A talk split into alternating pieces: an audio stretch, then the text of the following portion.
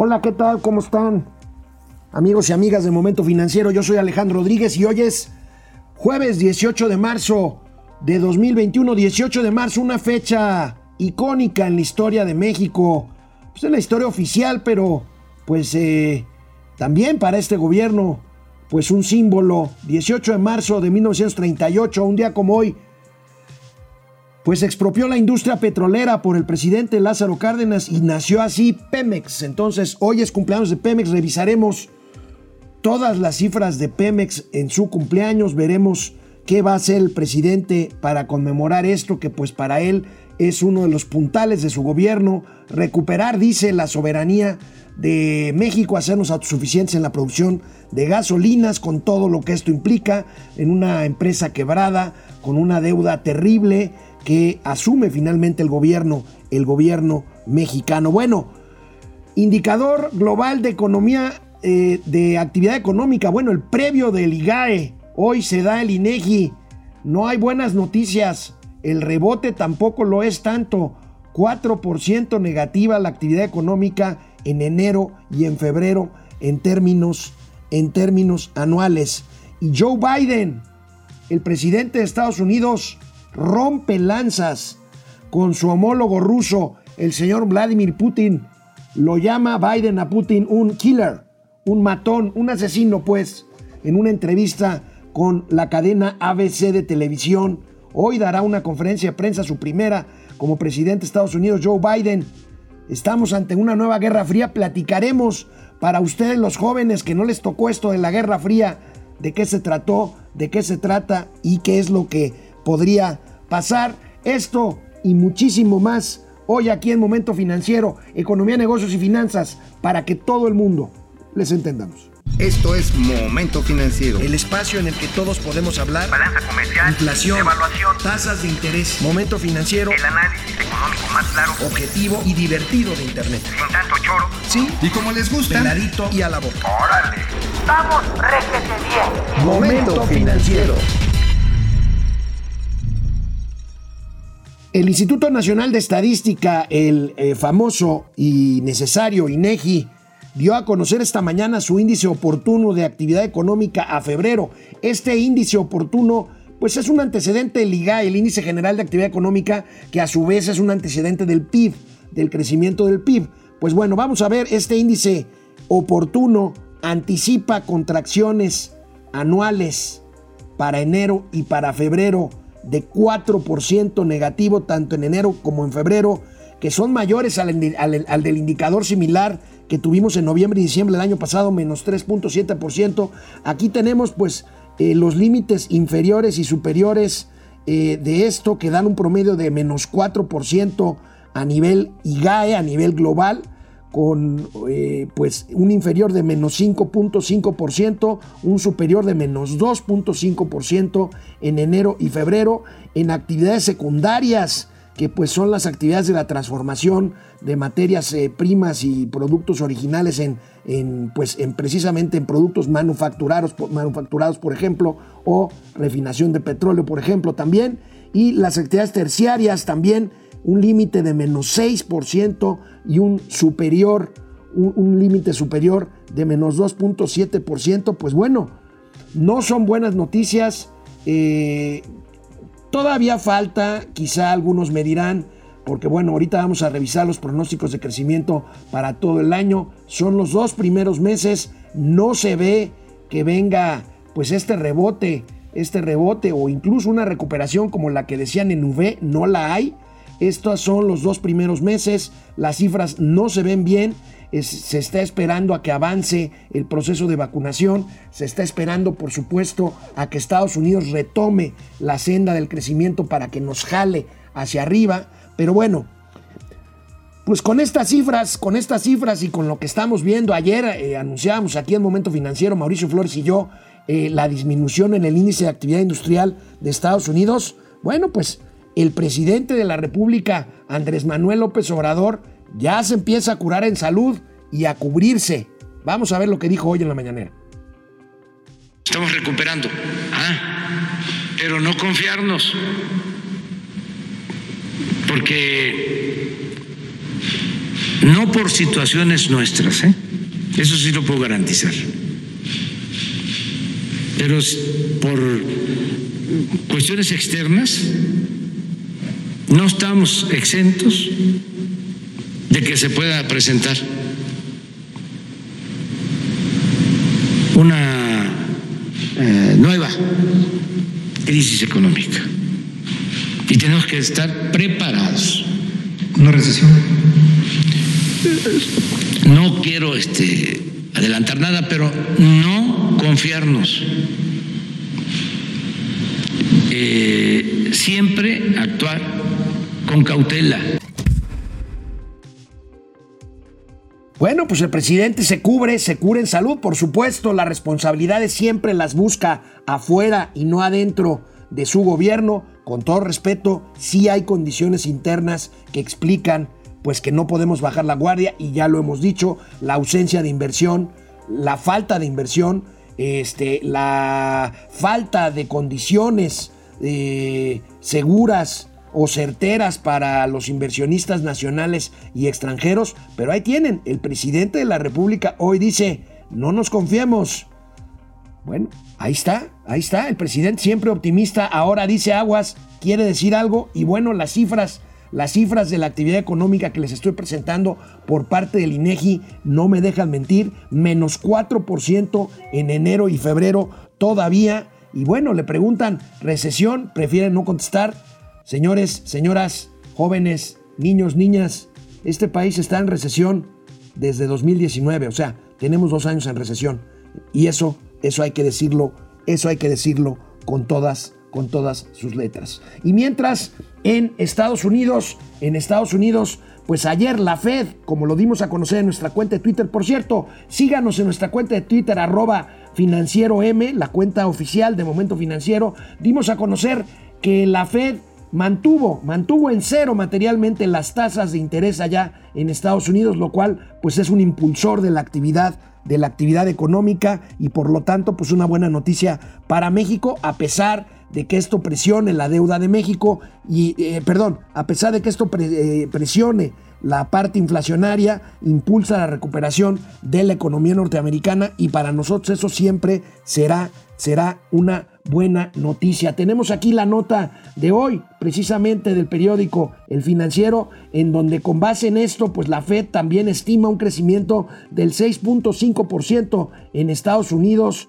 pues como un, eh, una recuperación después de lo que vivimos en el año en el año 2020 de la pandemia. Ahí tenemos esto, pues esto es lo que nos puede, esto es lo que nos puede jalar hacia arriba pero ahí tenemos, ahí tenemos las cifras de hoy de eh, la reducción en la actividad económica, por lo menos en los índices oportunos o por lo menos en, en las previsiones. La Fed indica en su reporte que tras una moderación en el ritmo de recuperación, la economía y el empleo muestran un mayor, un mayor dinamismo. Por eso, la baja en las tasas de interés para tratar de mantener ese dinamismo que ya se empieza a mostrar. Acuérdense, si el dinero es más caro, pues se, eh, eh, se va a la baja la actividad económica. Esto aunado a la evolución de la vacunación, que Estados Unidos hoy llega a los 100 millones de eh, dosis aplicadas, favorece una revisión al alza en sus pronósticos de crecimiento. En México, los analistas han revisado al alza las estimaciones del PIB,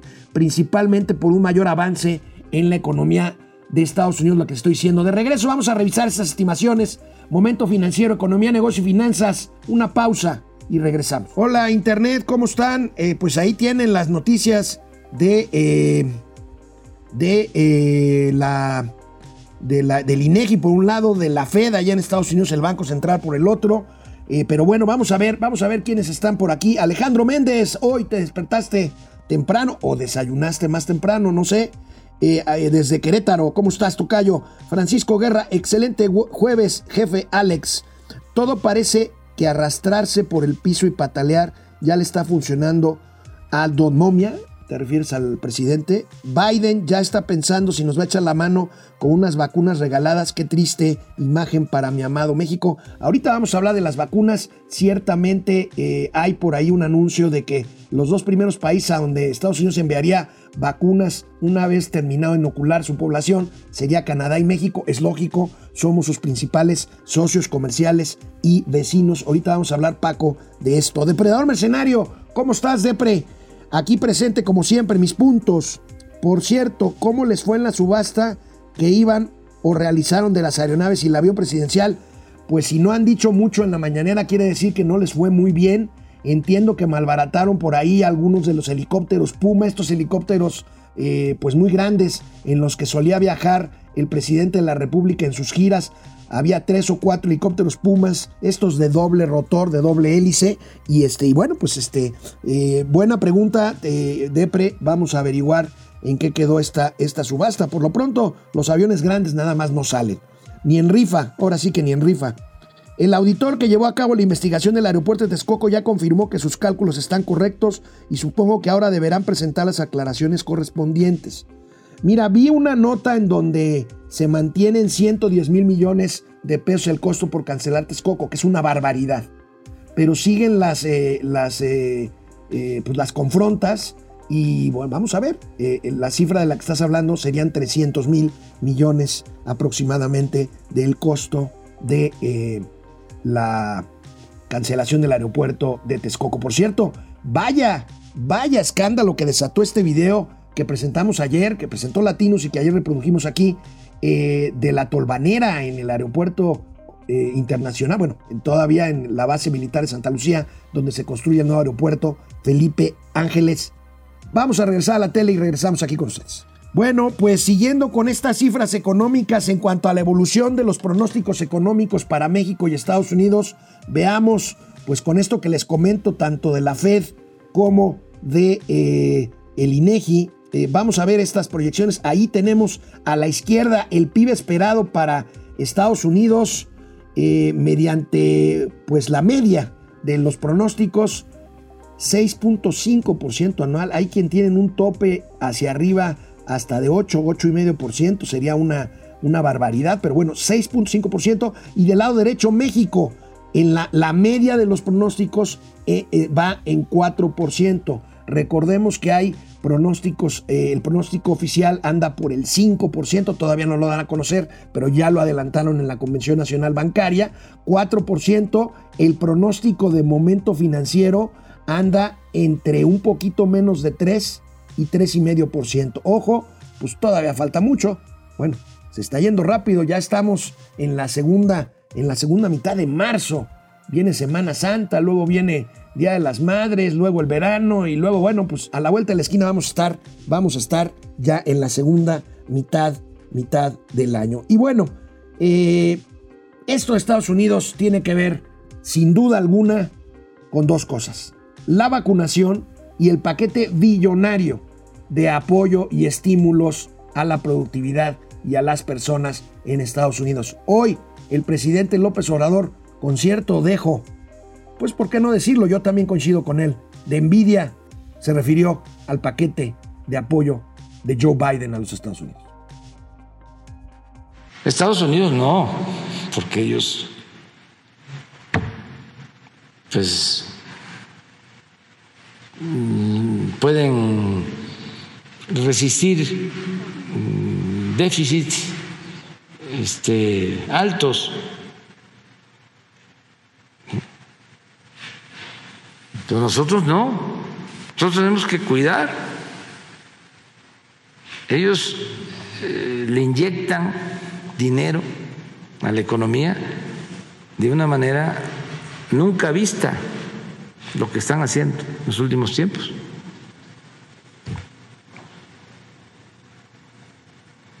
un billón novecientos mil dólares. Es como lo que están este, eh, destinando a la economía.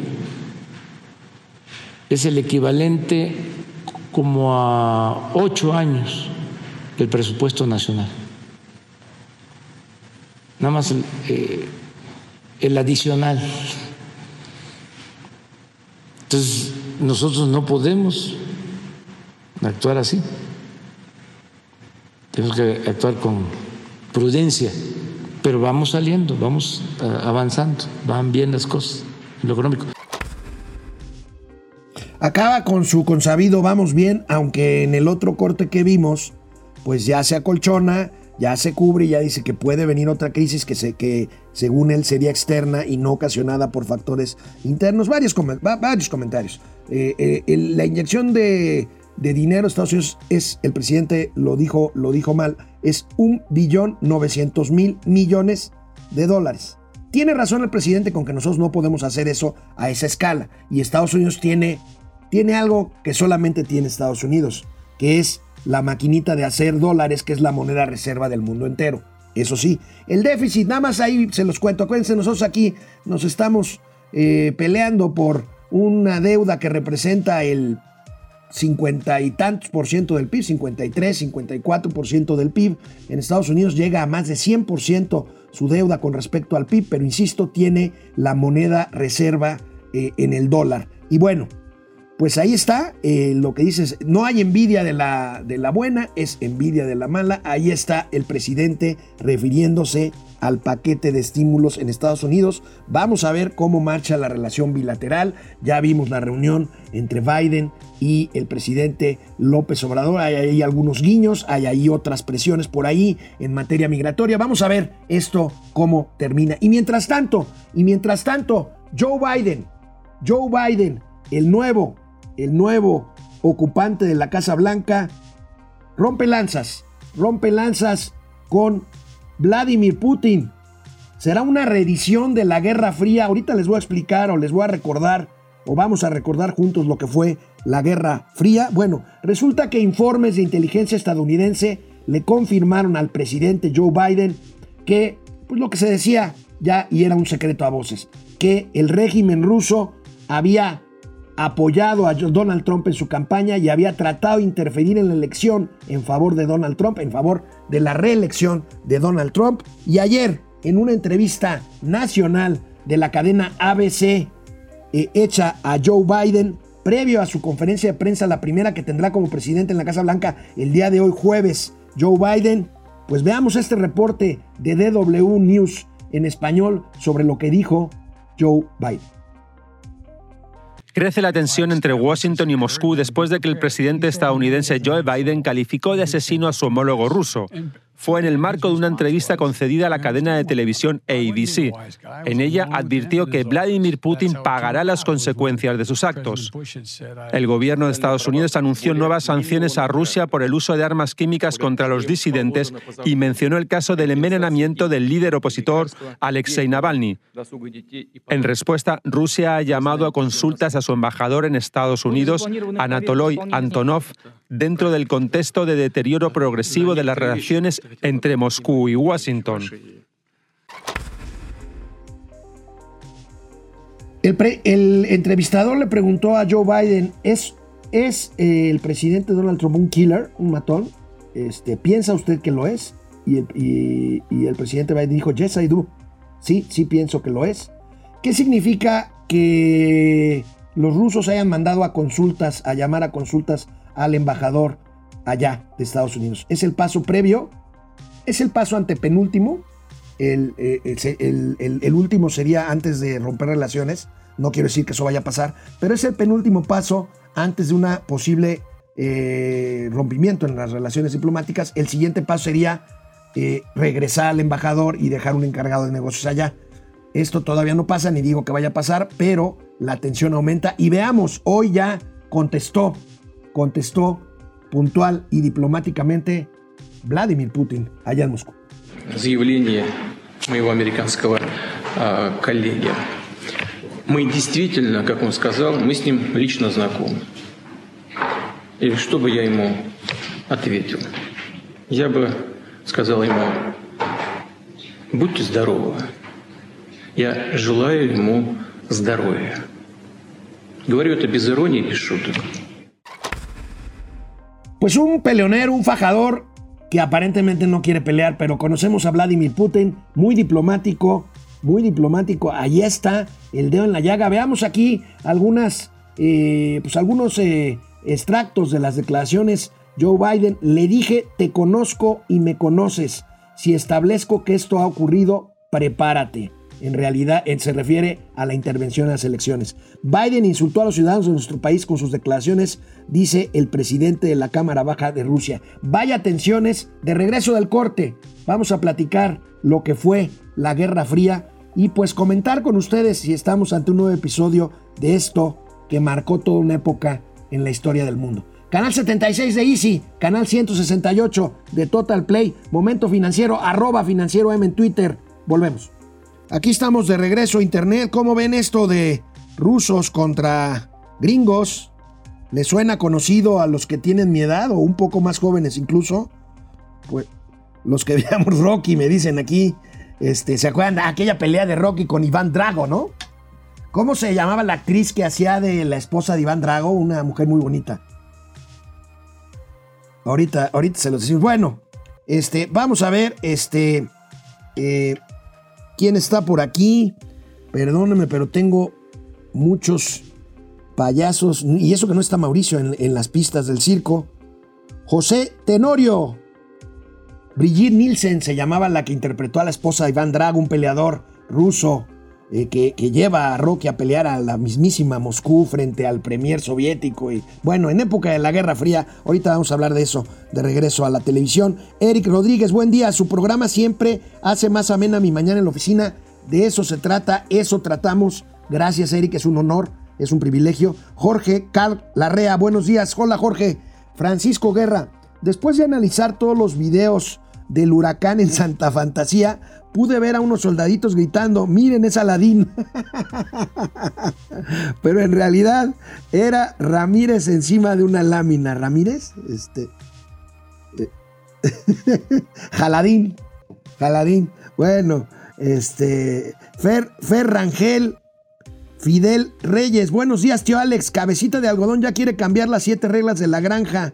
Saludos a la chimultrufia. Hoy, en su día, hoy es día de la chimoltrufia. Este, o a qué se referirán, ¿eh?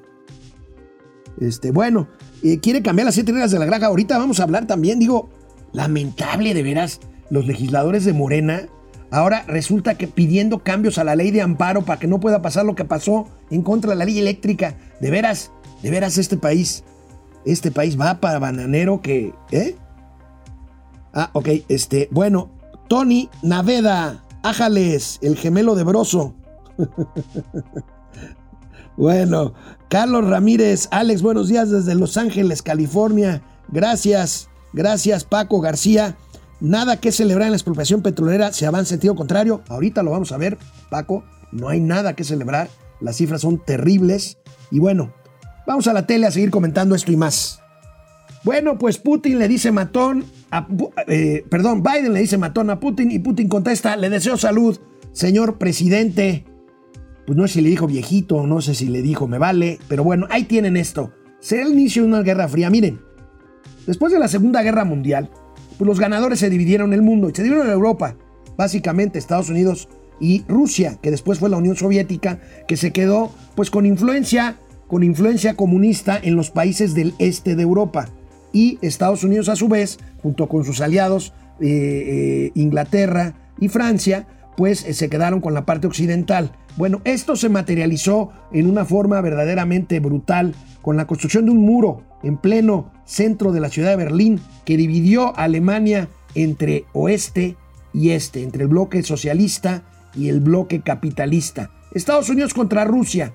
Esto generó casi 30 años casi 30 años de lo que se llamó Guerra Fría, de amenazas, de escaladas eh, de armamento militar, carrera militar, carrera armamentista, eh, amenazas de ataques nucleares con misiles, en fin. Esto se llamó la Guerra Fría, Guerra Fría porque nunca afortunadamente se dio un enfrentamiento directo armado entre Rusia y Estados Unidos y finalmente el muro de Berlín cae en 1989 eh, pues con la participación de personajes como Mikhail Gorbachev por parte de la Unión Soviética, el Papa Juan Pablo II tuvo un papel determinante, un polaco de la parte este de Europa y por supuesto el presidente de Estados Unidos, Ronald Reagan. Bueno, así, ahorita estaremos ante otra guerra fría por pues por la polarización que ha propiciado Vladimir Putin en sus áreas de influencia, la invasión de Ucrania, la toma de la salida al mar, ahí precisamente en la geografía del centro, del centro de Europa.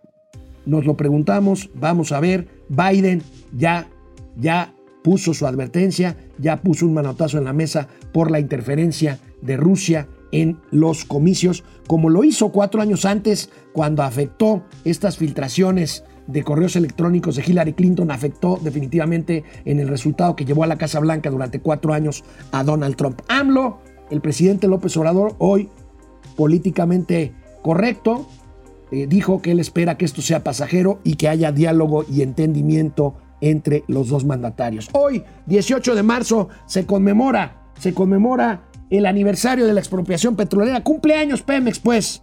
Vamos a ver la primera plana del economista eh, que precisamente destaca. Pemex cumple hoy 83 años, muy lejos de sus metas y en fase de rescate. La verdad es que los gobiernos anteriores a la 4T trataron de achicar Pemex para, pues para disolver pérdidas y poder abrir a la competencia el mercado petrolero, petrolero mundial. Veamos más cifras que tenemos por aquí. Tenemos muchas cifras. Ahí están los retos.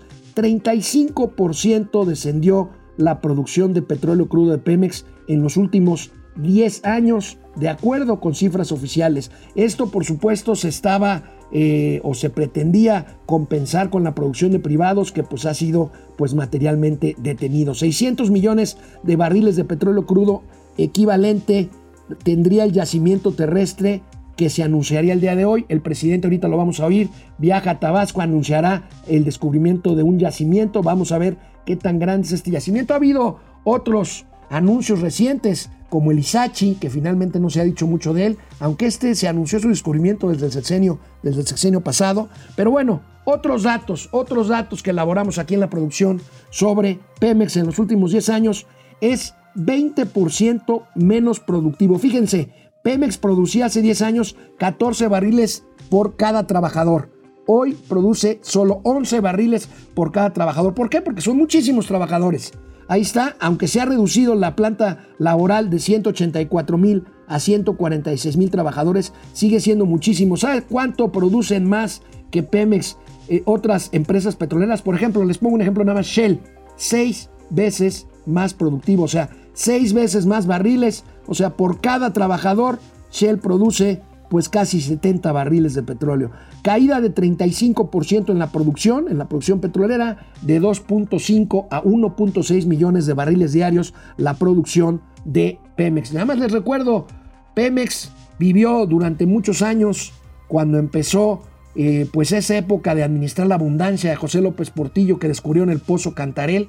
Cantarel llegó a producir solito, solito, solito, solito, más de 3 millones de barriles diarios. Y bueno, luego vino la quiebra del país con la baja del precio del petróleo y luego pues el decaimiento, el decaimiento de Cantarel. Veamos una nota también de nuestro querido Noé Cruz Serrano que cubre petróleos mexicanos para el Universal. 4T y Pemex gestionan un salvavidas financiero. Bueno, pues esto ya lo sabíamos. Noé Cruz lo que hace, lo que hace es documentarlo. ¿Sabe cuánto se le va a inyectar? Bueno, ahorita lo vamos a ver, ahorita lo vamos a ver, pero mientras vamos a ver paso por paso. Pasivos con proveedores. Pemex tiene 298 millones, miles de millones de pesos, 298 mil, casi 300 mil millones de pesos le debe a proveedores. ¿Qué otra gráfica tenemos por ahí? La pérdida neta de Pemex al 2020, casi 500 mil millones de pesos, lo hemos comentado por aquí. Y aquí tenemos, fíjense, Aquí tenemos la deuda interna y la deuda externa de Pemex. ¿Sabe cuánto le tenemos que meter a Pemex este año 2021 para ir más o menos sorteando la deuda que tiene la petrolera? 1.600, 1.600 millones de dólares. De dólares. Ahí tenemos, ahí tenemos esto, esto de Pemex. Este, eh, al menos se destinará esta, esta cantidad en el gobierno de Pemex a este año para absorber, para absorber la deuda, la deuda, que la deuda de Pemex anda por los 100 mil millones de dólares. Es una barbaridad. El presidente de la República se, se refirió hoy, por supuesto, al sindicato petrolero. Ya ve que anunciaron la salida de Carlos Romero de Champs del, de Pemex, ya no es secretario general, pero bueno, ya ven que lo anunció esto, pues no hay casualidades, esto fue pues porque era en víspera del, del aniversario de hoy. Vamos a ver lo que dijo el presidente. Eh, recordando sobre estas historias para entender la realidad actual. Entonces, eh, se hace a un lado a ese dirigente, pero desde entonces, desde el Estado, se impone a dirigentes sindicales del sindicato. Es lo que se llama gatopardismo, que las cosas en apariencia cambian para seguir igual.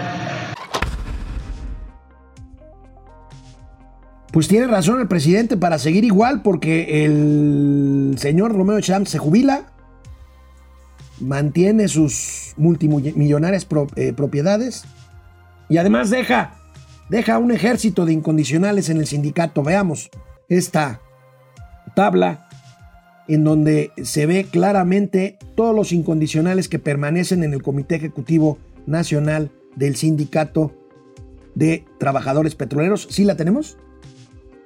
Ah, ok.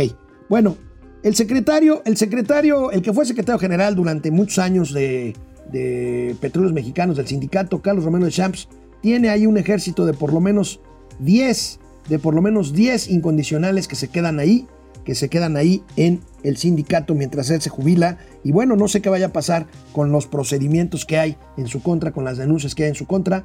Es obvio, es obvio, el presidente decía, lo combinamos a que se fuera, pues huele a una negociación. Canal 76 de Easy, canal 168 Total Play. Regresamos después de una pausa. Bueno, pues este, vamos a ver aquí.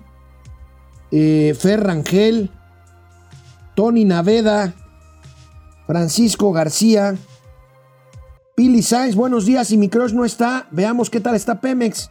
Este, pues no, no está. No está Mauricio. No está, pero mañana a ver ya qué nos cuenta.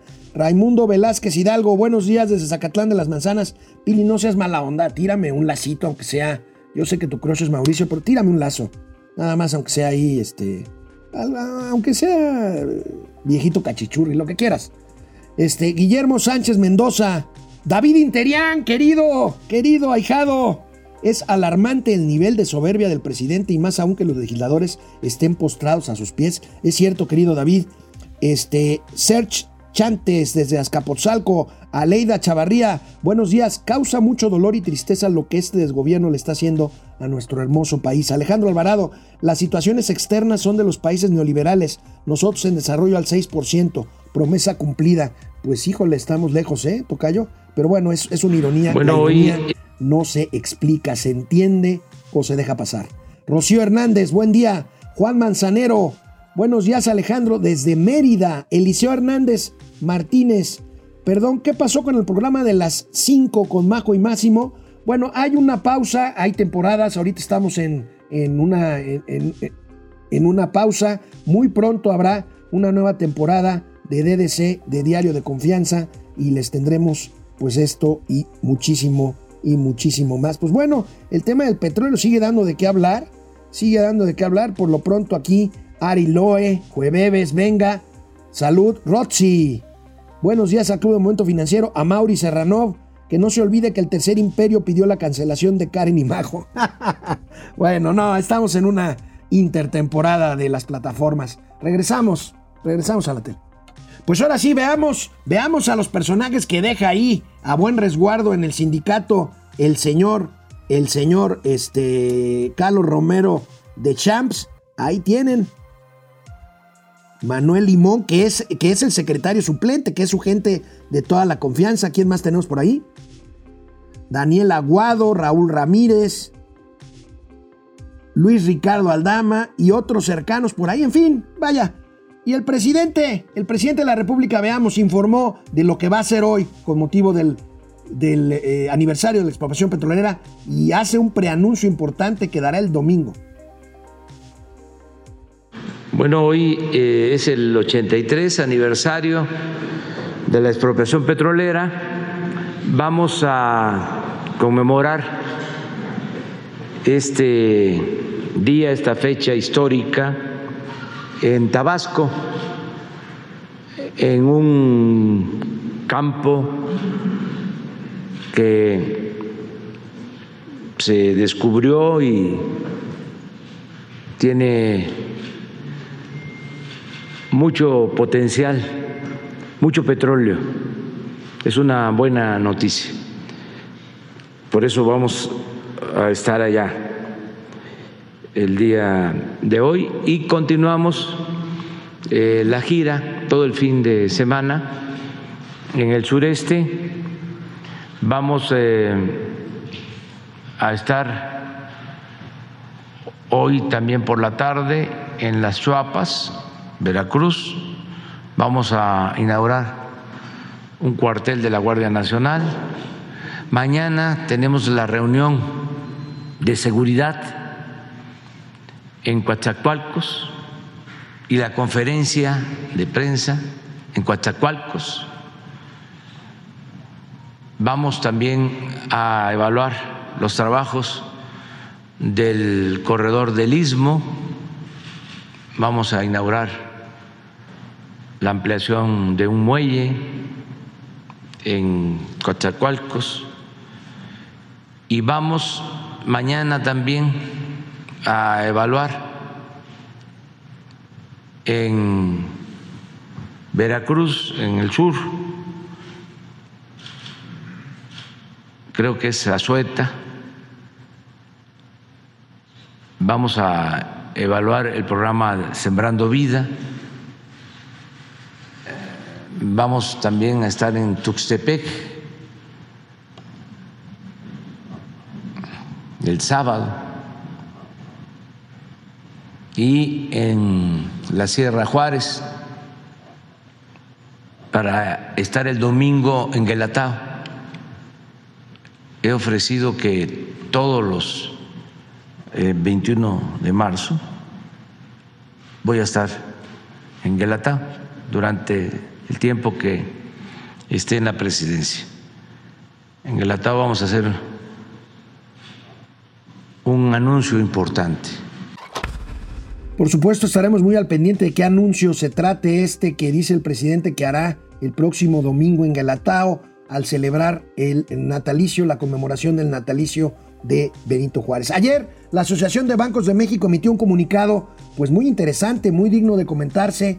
Eh, a partir del próximo martes, del próximo martes 23 de marzo, las instituciones financieras, los bancos, pues, estarán obligados a obtener y conservar la geolocalización de los dispositivos móviles a través del cual los usuarios de la banca hacemos operaciones, operaciones bancarias. Tenemos aquí el comunicado, bueno, todos nuestros teléfonos tienen, o la mayoría, GPS, GPS, eh, teléfonos inteligentes, y bueno, pues la ABM anuncia que estarán obligadas a obtener y conservar la geolocalización de estos dispositivos cuando hacen una transacción. Esto es con motivo, con motivo de seguridad Veamos cuán, de cuántos estamos hablando. Estamos hablando, bueno, de un titipuchal, permítanme, permítanme la expresión. 50 millones de cuentas bancarias en el país están ligadas a un celular, más del doble que en 2018. Fíjense, esto es pues consecuencia en mucho de la pandemia.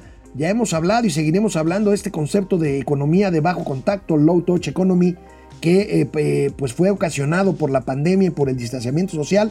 58 millones de usuarios, 54, perdón, de la banca por internet en promedio se contabilizaron en 2020. Ahí tenemos, ahí tenemos esta información de eh, la ABM, la Asociación de Bancos de México. Y el actual subsecretario de Industria y Comercio de la Secretaría de Economía, el segundo de a bordo, pues, de Tatiana Cloutier, se irá se irá del país y va a ocupar la dirección ejecutiva alterna del Banco Mundial. Se trata de Ernesto Acevedo Fernández. Aquí lo tenemos, un financiero que se irá de director ejecutivo al Banco Mundial. No hay que olvidar, no hay que olvidar que actualmente el secretario de Hacienda, Arturo Herrera Gutiérrez, es el presidente del grupo de gobernadores del Banco Mundial y del Fondo Monetario Internacional. Bueno, siempre es bueno que mexicanos ocupen ocupen estos puestos en organismos internacionales. José Ángel Gurría ya se va de la OCDE en junio, llega un australiano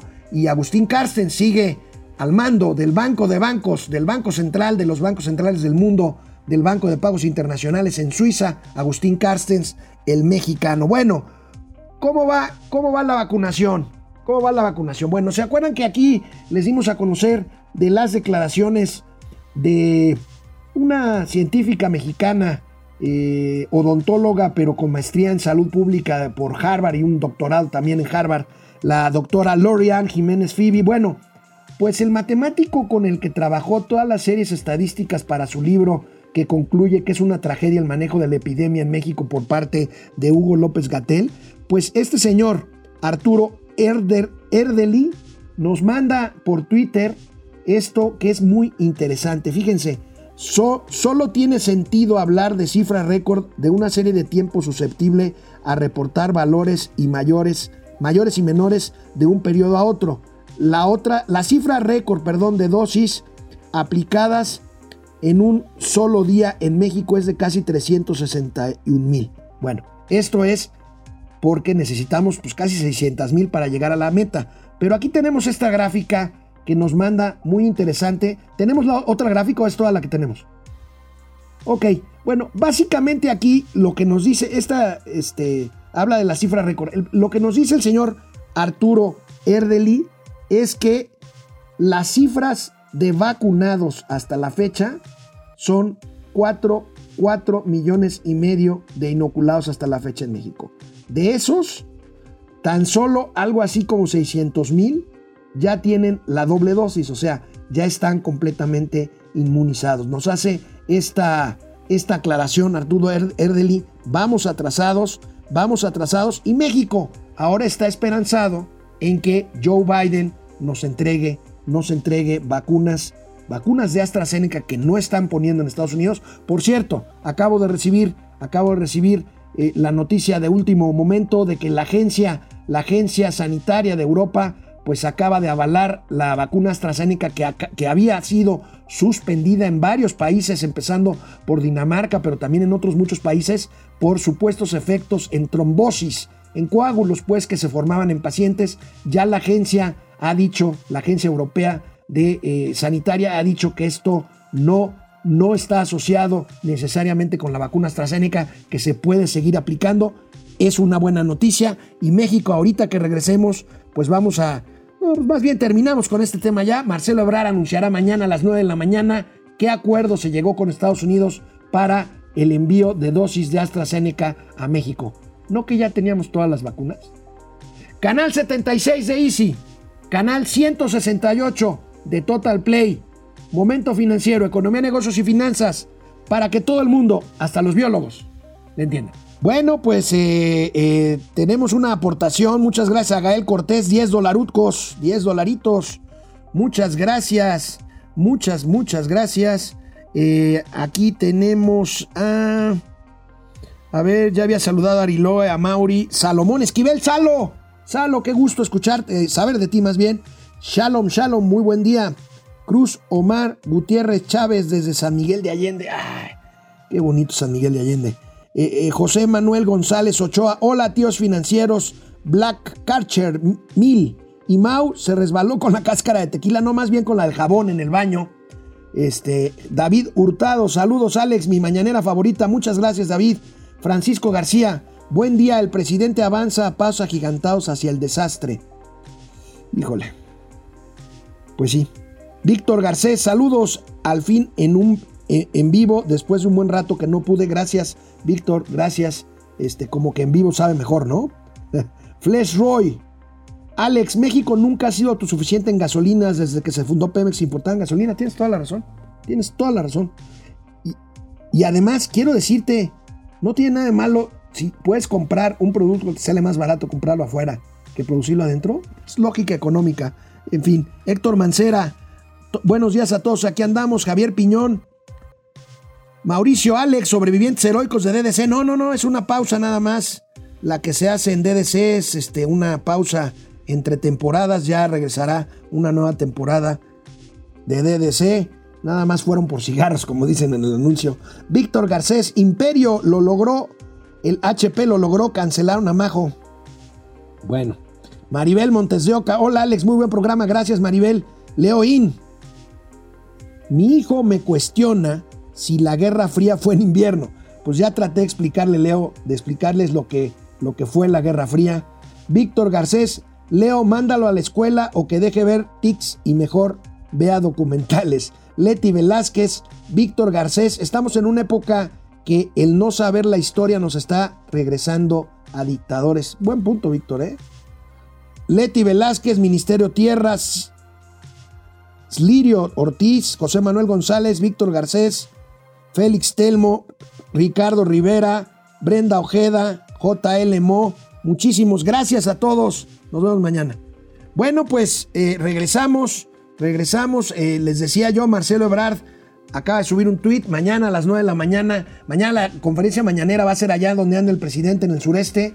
Y Marcelo Ebrard informará sobre el resultado de las negociaciones con el gobierno de Joe Biden sobre las vacunas AstraZeneca. Vamos a ver, bueno, el tema eléctrico. Luego de una primera reacción que comentamos aquí que fue muy tibia del presidente de la Suprema Corte de Justicia de la Nación, Arturo Saldívar, ayer el presidente de la Corte y también del Consejo de la Judicatura Federal envió un tuit, un tuit más esperanzador, no duro, pero más, pues más claro. Veámoslo, porque es importante. Que no haya duda, el Consejo de la Judicatura Federal seguirá garantizando que los jueces y las jueces federales actúen con independencia, autonomía y libertad la independencia judicial y la división de poderes son parte esencial de la democracia constitucional. Yo lo único que tengo que decir ante este tuit es, así sea, señor ministro, así sea.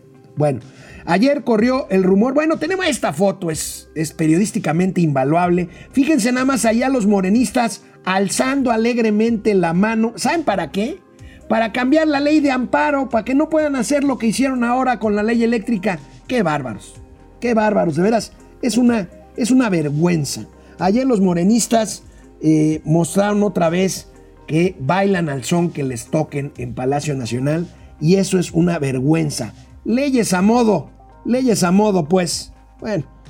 Y mientras tanto, el presidente de la República siguió con su embestida contra el juez que osó, que osó dar la suspensión a la aplicación generalizada de la ley eléctrica. Hoy en la mañana, hoy temprano, em, me estaba informando el consejero jurídico que diez días antes de que el juez concediera la suspensión a una empresa o a un particular sobre la reforma eléctrica, diez días antes le habían corregido la plana a ese juez los eh, magistrados en otro asunto parecido, observándole de que no podía eh, conceder suspensión a quien no lo solicitaba, que solamente aplicaba para el que solicitaba la suspensión. Entonces es interesante porque este, lo que hizo este juez eh, fue eh, generalizar su fallo, hacerlo extensivo. Entonces vamos a, enviar como complemento de pruebas a el Consejo de la Judicatura esa resolución. Lo que no dijo Andrés Manuel López Obrador es que eh, este no es un caso de un particular que se ampara contra una medida X del gobierno. Se trata de un asunto de interés para toda una industria. Y la ley prevé, y así lo explicó el juez, el juez Gómez, el juez Gómez Fierro, que por tratarse, imagínense nada más si ampara a dos o a tres o a diez empresas contra un acto de autoridad y entonces las deja en ventaja competitiva contra las que no solicitaron el amparo y entonces tendrían que apegarse a la nueva ley. Ese, ese es el punto. Ese es el punto, ya lo analizarán jurídicamente. Pero además el presidente, ya saben, ya dijo, y si me la rebotan, pues cambio la ley, hombre. ¿Cuál es el problema? Híjole. Y dijo todavía más en contra del Poder Judicial esta mañana. Pero antes de que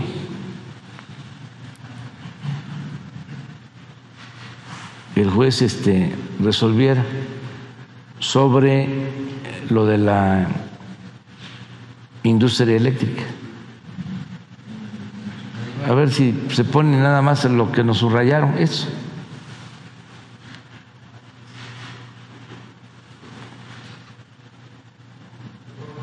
Los jueces de amparo no pueden ordenar directamente en sus sentencias la protección de los derechos de personas que no hayan acudido al juicio de amparo.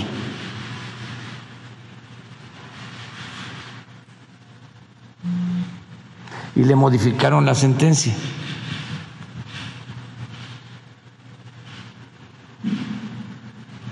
Pero esto lo tiene que revisar la judicatura. Solo lo expongo